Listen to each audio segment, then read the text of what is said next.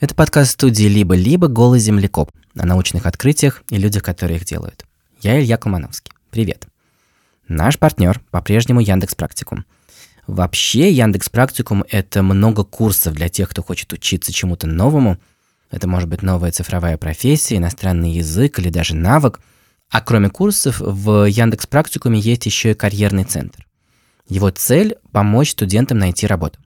Для этого еще до окончания обучения студенты проходят тестовое интервью. А еще им помогают составить резюме и портфолио и в целом понять, как ориентироваться на рынке труда. По последнему исследованию сейчас 71% выпускников находят работу по новой специальности, и половина из них в течение всего двух месяцев. Подробнее о том, как Яндекс Практикум помогает с трудоустройством, можно почитать по ссылке в описании.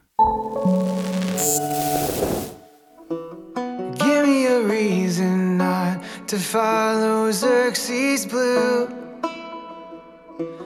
Give me a reason to come home to you. Вы слышите песню группы из Сан-Франциско Frail Ophelius про первую бабочку, которую истребили люди – голубянку Ксеркса. Они поют Возможно, и я умру в эфире и в хлороформе, приколотый булавкой – на дарвиновском распятии, ведь в борьбе с политикой нет шанса выжить. Это выпуск о том, что редкие бабочки могут рассказать нам о мире и о нас самих.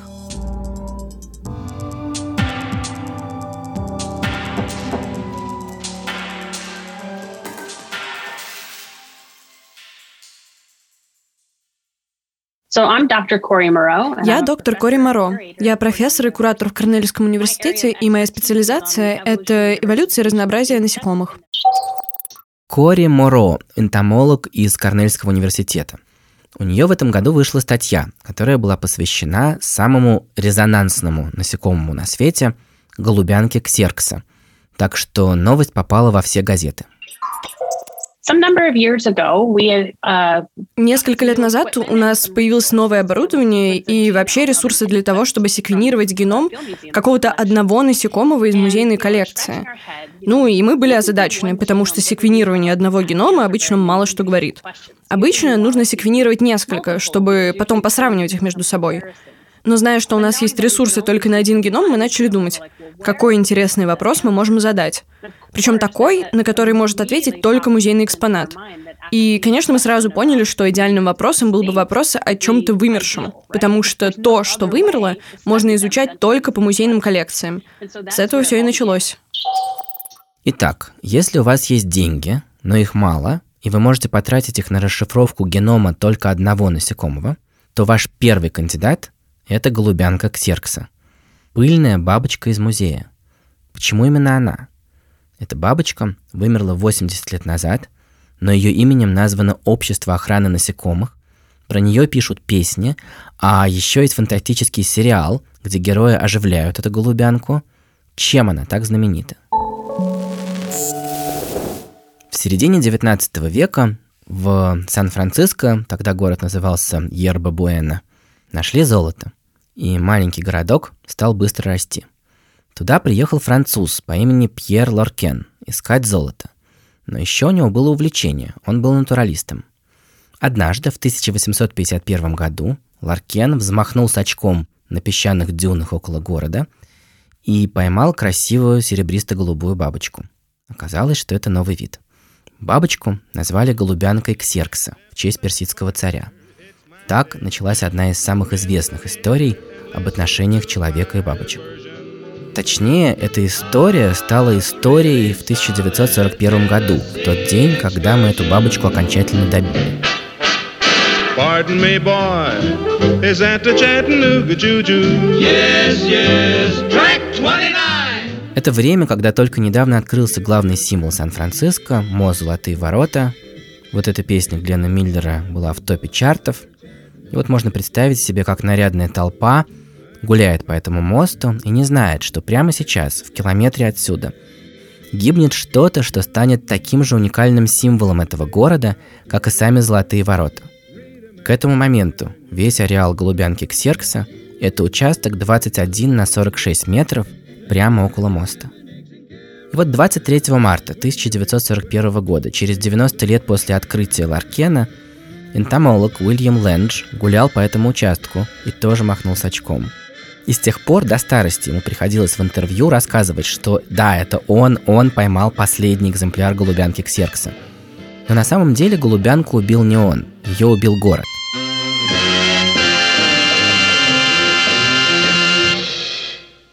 Когда речь идет о бабочках, важно помнить, что взрослая стадия – это просто такая красивая летучка, которую гусеницы используют для расселения и размножения.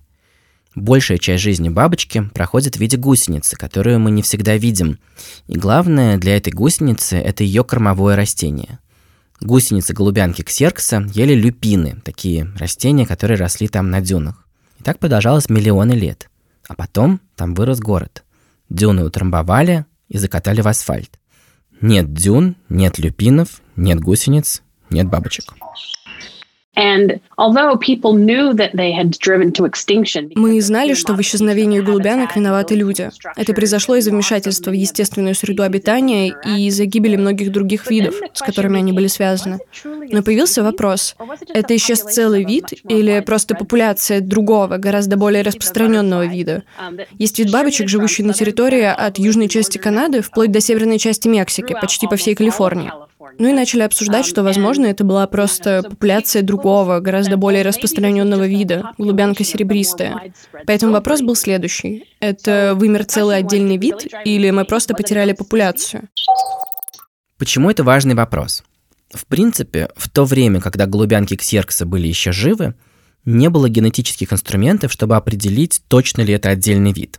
И вот если бы на самом деле оказалось, что это лишь подвид или вообще популяция другого вида, то можно было бы попытаться воскресить его в Сан-Франциско из соседних популяций. Правда, вы даже не представляете себе, насколько это сложная задача. На самом деле, голубянки – это огромное семейство, 6 тысяч видов – это треть всех бабочек. И в истории были попытки спасти других голубянок, и всегда это была настоящая сага. Самый безумный пример – это попытки спасти, а потом воскресить большую голубянку в Великобритании – я просто должен ее рассказать, а потом вернусь к Коре Моро и ее голубянке Ксеркса. Итак, большая голубянка. Это была, на мой вкус, самая красивая и довольно массовая в Англии бабочка. Мерцающая, серебристо-голубая, с такой черной каймой и черными пятнышками на крыльях, которые были словно подсвечены такими белыми контурами. Большая голубянка начала вымирать в XIX веке – и это вообще первый момент, когда наука сосредоточилась на проблеме вымирания и поиске причин. Винили всех – коллекционеров, засуху, коров, потому что они ели тимьян, на котором жили гусеницы большой голубянки. Но было непонятно, как это все устроено. Например, часто находили место обитания, где много тимьяна и мало голубянок. В начале 20 века кусочки пазла начали складываться, Оказалось, что у голубянок есть отношения с муравьями.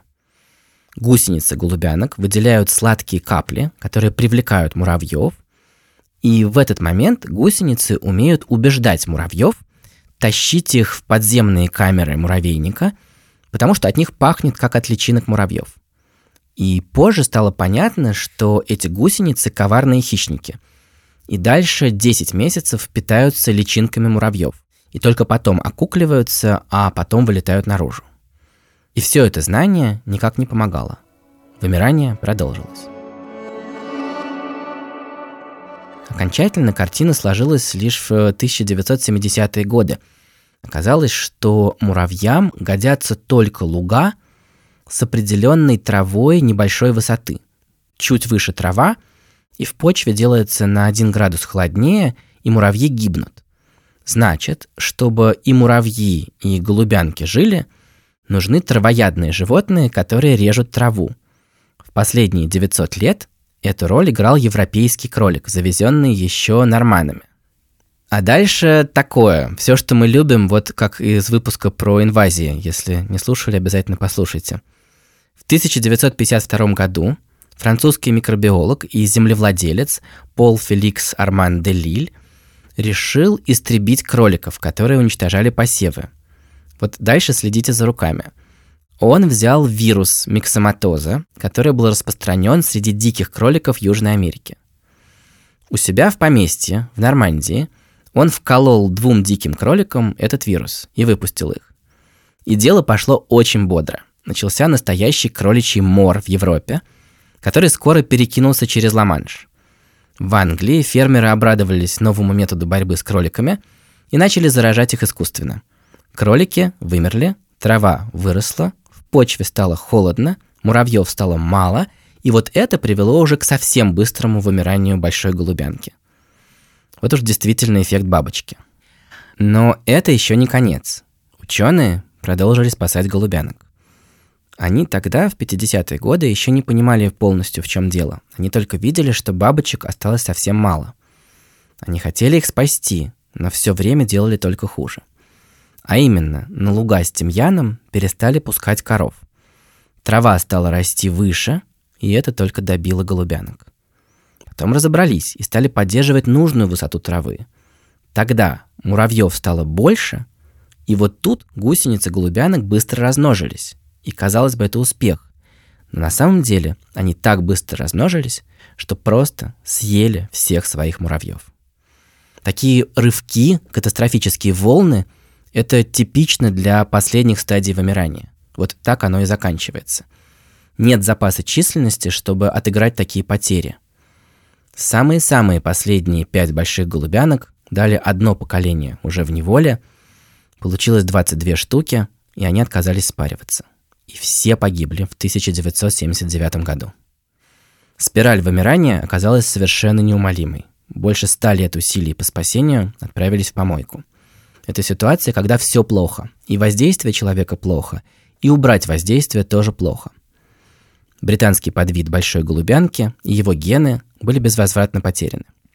Но, к счастью, в отличие от голубянки ксеркса, это был именно подвид, а не отдельный вид – Ученые тогда же сразу завезли в Великобританию шведский подвид, и это история успеха. Сегодня в Англии уже 25 популяций по 1000 особей большой голубянки. Правда, с голубянкой Ксеркса из Сан-Франциско этот путь, к сожалению, не сработает. Ее неоткуда привезти.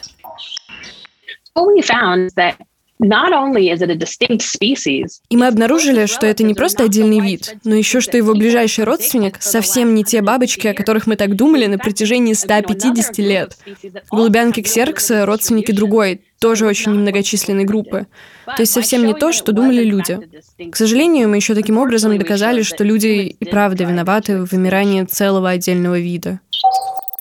Сегодня голубянку ксеркса уже не воскресить. Родственников не осталось, кормовых растений не осталось, и ее муравьи тоже вымерли.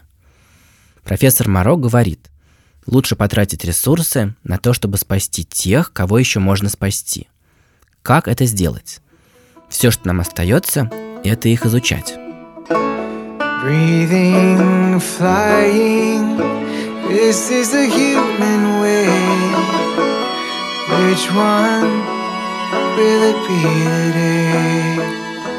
Есть десятки видов редких бабочек, вся популяция которых буквально уместится в горсти. Но я нашел пример, наверное, самый впечатляющий. Вымирающая бабочка, численность которой измеряется сотнями миллионов особей. И совершенно неизвестно, почему она вымирает. Это, возможно, самая знаменитая и самая харизматичная бабочка на свете – Данеида монарх. Данаида Монарх вообще самая-самая-самая. Например, у нее самый большой ареал из всех бабочек на свете, ведь она умеет мигрировать. Лето проводит на севере США, а зимует в Мексике. Это 4800 километров в одну сторону. Когда-то монархов было так много, что по свидетельствам натуралистов XIX века их стаи закрывали на некоторое время солнце. Но вот где они зимовали, было неизвестно, у меня это просто не укладывается в голове, но места зимовки были открыты только в 1975 году. Зато с тех пор монархов начали тщательно считать, потому что на зимовке это сделать просто. Потому что ареал их обитания в Мексике очень узкий. Они сидят невероятно плотно на пихтах. Это очень красивое зрелище, я выложу его в телеграм-канал «Голый землекоп». И вот в 1997 году зимующие монархи занимали около 18 гектаров, и это около 1 миллиарда особей. Но в 2013 году все монархи умещались на двух гектарах, и это всего 30 миллионов особей, то есть численность упала на 97%. Но поскольку летом в США монархи могут найти очень много еды, они широко разлетаются и активно размножаются, и череда удачливых летних поколений дает вспышку численности. В 2015 году численность отыграла к 200 миллионов. Немного снизилась к 125 миллионам к 2017 году, и все это можно было бы считать естественными колебаниями, и здоровой популяции они были бы нипочем. Но для вымирающей популяции это крайне опасно. Даже 1 миллиард особей – это жалкие остатки былой мощи. Поэтому одна неудачная зимовка может их просто прикончить. И это чуть было не случилось в один конкретный день. 12 января 2002 года на месте зимовки в Мексике сначала выпало 50 мм дождя, а потом 50 мм снега. И это их убило. Слой мертвых монархов был в среднем 65 сантиметров, это выше колена. Всего там за один день полегло около полумиллиарда особей. Итак, хотя монархов миллионы, крайне узкий ареал зимовки делает их похожими на самых редких бабочек и такими же уязвимыми – Главный вопрос, почему их численность в целом снижается от десятилетия к десятилетию, остается без ответа. Скорее всего, тут такая же история, как и с другими бабочками. Наверное, нарушены какие-то тонкие связи между разными живыми организмами. Добавились какие-то другие растения, вещества или насекомые, которые не дают монархам вести привычную жизнь. И вот следующий гость этого выпуска – человек, которому невероятно повезло. Еще до того, как он стал студентом – молодой человек сделал случайное открытие из жизни Данеид, правда других Данеид и на другом конце света. Возможно, это не решит проблему монарха в лоб, но хотя бы подскажет, в какую сторону копать. Hi, so uh, my name is Jonathan. Привет, меня зовут Джонатан Сумк, я из Сингапура, и я учусь на биолога. Но вообще-то, когда я сделал это открытие, я еще не был никаким студентом. Тут нужно понимать, что в Сингапуре строгие законы, по которым вообще нельзя ловить бабочек. Но Джонатан всегда их ужасно любил. For me personally, I just think they are very fascinating. Бабочки меня всегда завораживали. Они очень красивые и при этом поражают какими-то странностями своего поведения. Кажется, что про них всегда можно узнать что-то новое. И к тому же у меня просто такой склад ума, как у коллекционера. Я должен их всех увидеть. Эта тяга, которую бабочки вызывают у людей во все времена, непреодолима. Представьте себе этот новый тип старой человеческой страсти. Уже не собирать бабочек, а фотографировать их, видеть в природе вживую особенности их поведения и фиксировать на видео. Сфотографировать всех бабочек на свете. Вот эта цель. Сунг познакомился с таким же фанатом бабочек, австралийцем по имени Yi Кай Ти, и они стали придумывать, каких бабочек они хотели бы увидеть. Okay, so that trip we had... И мы всегда знали, что хотим поехать на остров Сулавеси, потому что там живут некоторые бабочки из нашего такого вишлиста, те, которых мы хотели бы увидеть и вместе пофотографировать. И вот, прямо перед пандемией, ребята воплотили мечту, просто купили билет на самолет и отправились в Индонезию, бабочковый рай. Но только знаток мог бы увидеть то, что они там увидели.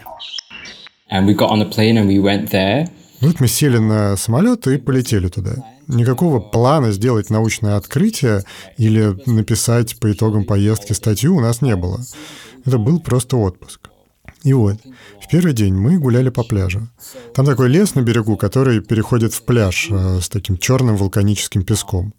И вот мы гуляли по этому пляжу, искали бабочек, а точнее одну конкретную бабочку. Она называется «Призрак Бланшара».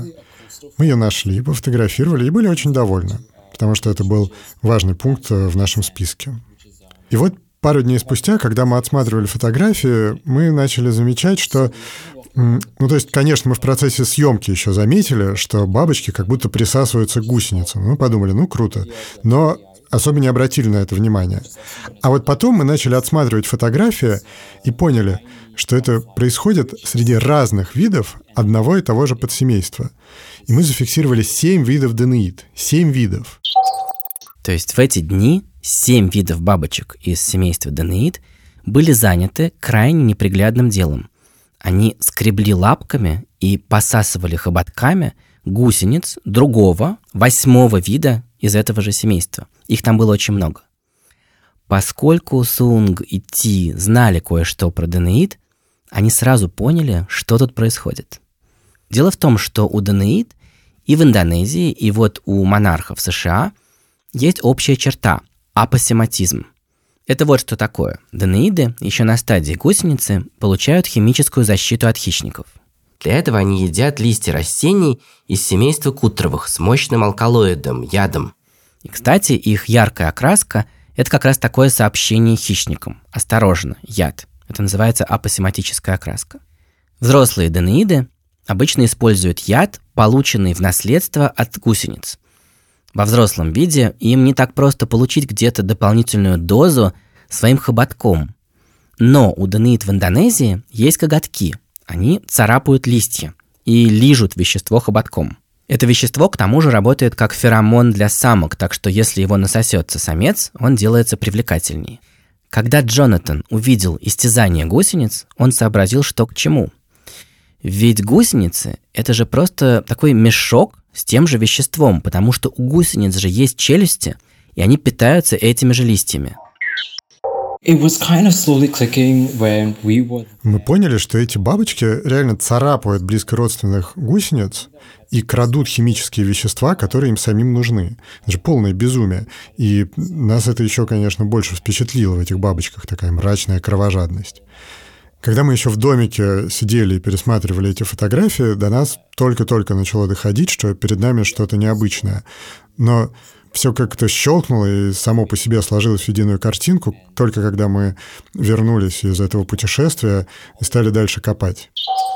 Это каннибалистическое поведение наблюдается впервые, и ребята дали ему прекрасное название – клептофармакофагия.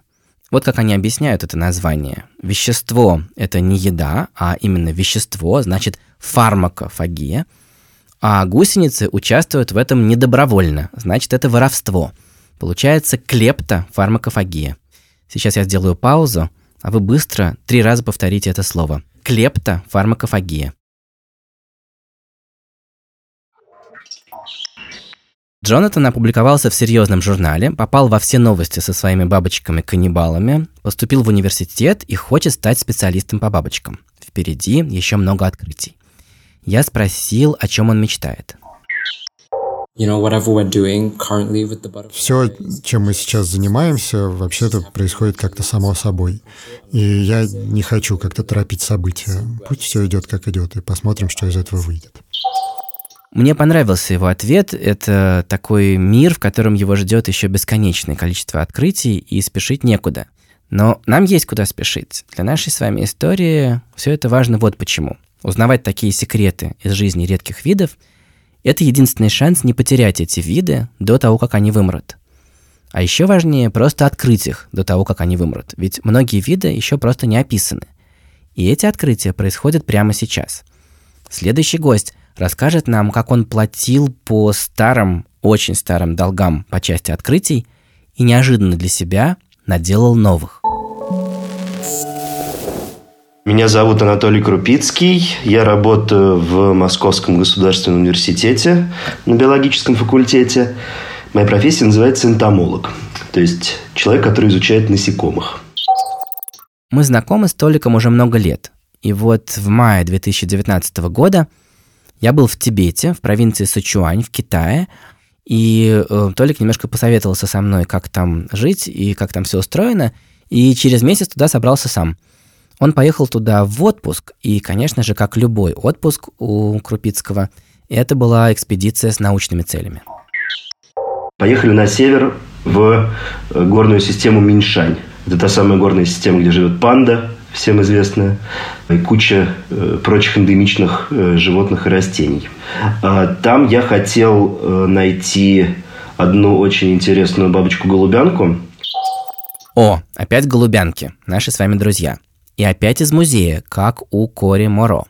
В свое время в зоологическом музее в Санкт-Петербурге Анатолий Крупицкий разбирал конверты из экспедиции XIX века. Это настоящий Эльдорадо для фанатов бабочек, ведь в музеях лежит несчетное число неразобранных коллекций. Натуралисты приезжали, привозили коллекции, сдавали в музей, а разобрать их не всегда получалось. И вот в одном из конвертов Крупицкий нашел два экземпляра неописанного вида голубянки. Описал и назвал в честь человека, который их тогда вот когда-то привез, голубянкой Березовского. Назвать он их назвал, но он не знал, живы ли эти бабочки сегодня, 150 лет спустя, или уже нет.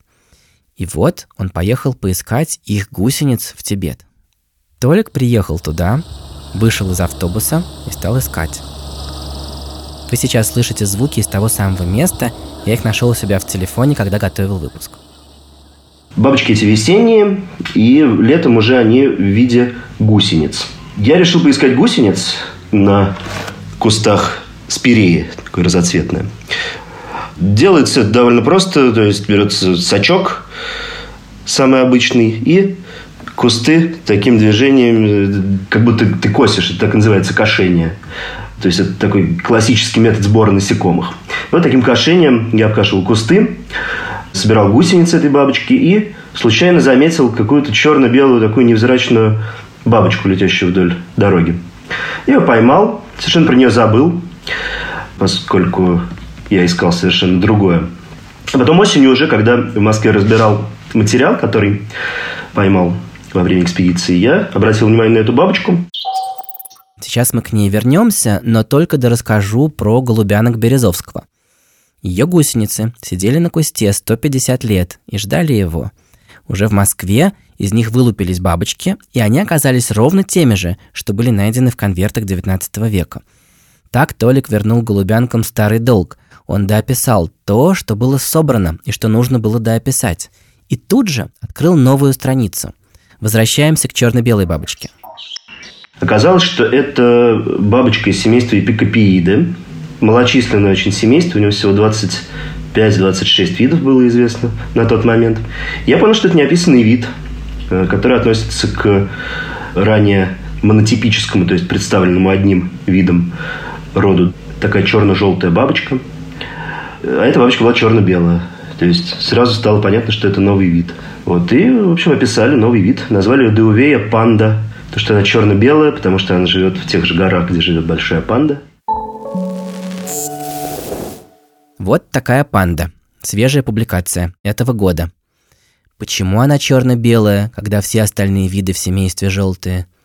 Что едят ее гусеницы? Что нужно для ее охраны? Здесь начинается уже новая история. И как все истории, о которых мы говорили в этом выпуске, в ней нет прямого практического смысла. Редкие бабочки вроде бы ни на что не влияют.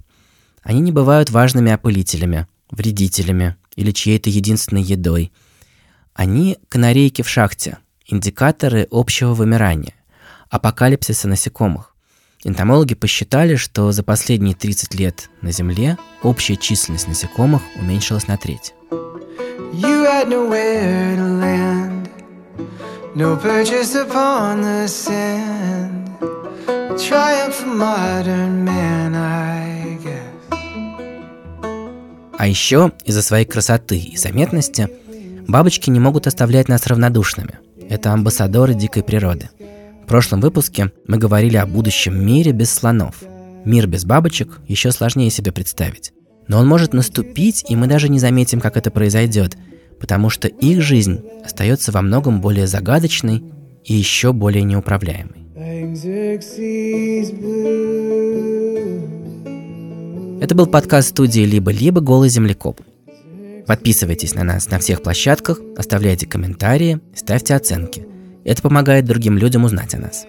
Над выпуском работали редактор Андрей Борзенко, продюсерка Настя Якубовская, звукорежиссер Паша Цуриков, композитор Кира Вайнштейн. Меня зовут Илья Колмановский. Пока.